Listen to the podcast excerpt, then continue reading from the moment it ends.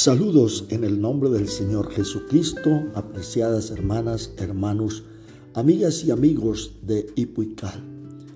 Este día es el quinto día de nuestra cuarta semana de restauración espiritual en el propósito que tenemos de 10 semanas de restauración espiritual. Estamos en la meta de restaurar la puerta del mularar. Hoy nuestra meta es Oremos para sacar de nuestras vidas toda la basura emocional, mental y espiritual que hemos ido acumulando. Primera de Tesalonicenses capítulo 5 verso 23 dice, y el mismo Dios de paz os santifique por completo y todo vuestro ser, espíritu, alma y cuerpo sea guardado irreprensible para la venida de nuestro Señor Jesucristo. La escritura enseña que espíritu y alma no son lo mismo. En Lucas 1, 46 y 47, María hizo diferencia entre su espíritu y su alma. Verso 46, y María dijo, engrandece mi alma al Señor. Y el verso 47 dice, y mi espíritu se regocija en Dios mi Salvador. El espíritu, que es el órgano creado por Dios para comunicarse con el ser humano, nos da conciencia de Dios. El pecado hace que el espíritu esté muerto, separado de la comunión con Dios. El alma incluye tres funciones esenciales que componen nuestra personalidad.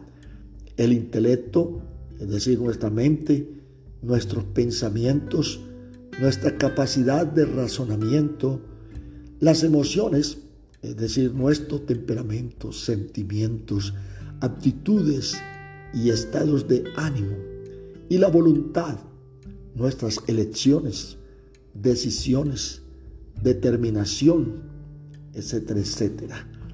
La mayor parte de lo que atrae, impulsa, seduce, convence, persuade o motiva se genera a nivel de pensamiento o sentimiento. Su decisión sobre cómo reaccionar la toma la voluntad. La voluntad humana es el rasgo más asombroso del alma porque determina tu destino. Por lo tanto, el alma es crucial en la salvación. El profeta Ezequiel dijo, el alma que pecare, esa morirá. En el proceso de salvación, mi alma, mi voluntad se arrepiente.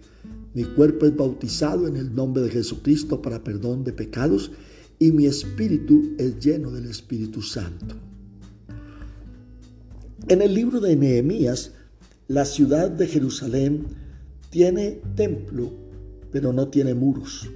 Hay ciudad, pero sin muros, y eso hacía que la ciudad fuera vulnerable al enemigo. Una ciudad sin murallas era presa abierta de los opresores. Con las puertas destruidas no había forma de contener a un adversario y no había un enfoque de gobierno, porque en la antigüedad las puertas de la ciudad eran la sede del gobierno local. Puede imaginarse a la gente de la época de Nehemías suponiendo que el templo terminado hacía innecesaria la construcción de las murallas alrededor de la ciudad. Esta no era la voluntad de Dios. Una ciudad sin murallas eventualmente perderá su templo. Esto es lo que piensan muchos creyentes hoy. Mientras su templo, es decir, su espíritu, se salve, piensan que no importa lo que suceda con su ciudad, es decir, su alma, personalidad, emociones, voluntad y su tierra, es decir, su cuerpo. La voluntad de Dios es que todo tu espíritu, alma y cuerpo sean preservados sin mancha hasta la venida de nuestro Señor Jesucristo. Si el alma es de alguna manera disfuncional o desobediente, toda la persona se ve afectada. Es mi alma la que determina la calidad y el carácter de mi servicio a Dios. Así como los muros rotos obstaculizan el control de una ciudad, el alma puede obstaculizar mi progreso como hijo de Dios. El alma es el centro de nuestras emociones. Nuestras emociones resguardan nuestro espíritu.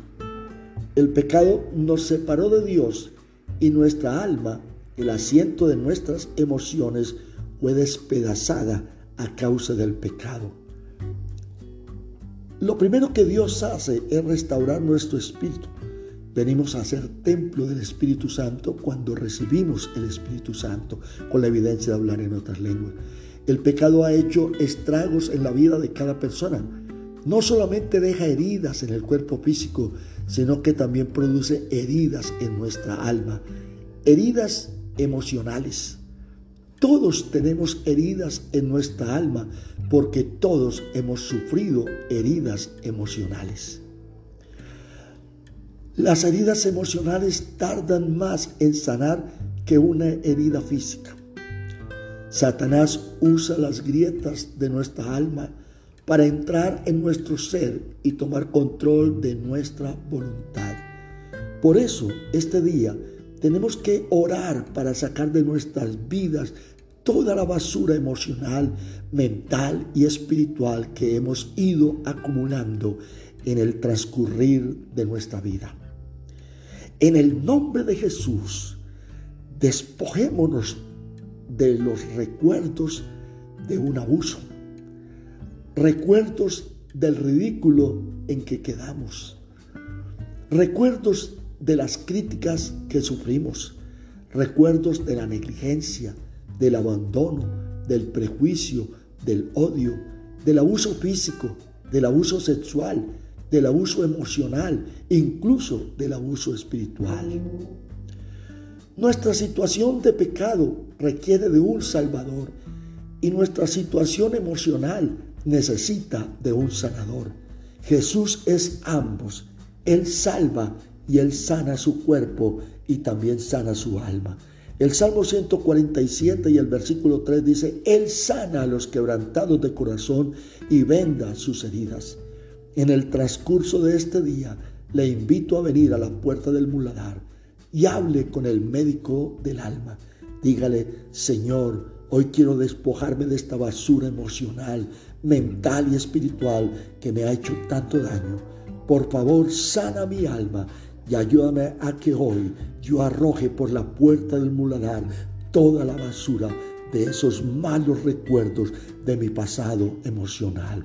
En el nombre de Jesús, tenga sanidad emocional, restáurese emocionalmente en el nombre de Jesús. Que Dios le bendiga.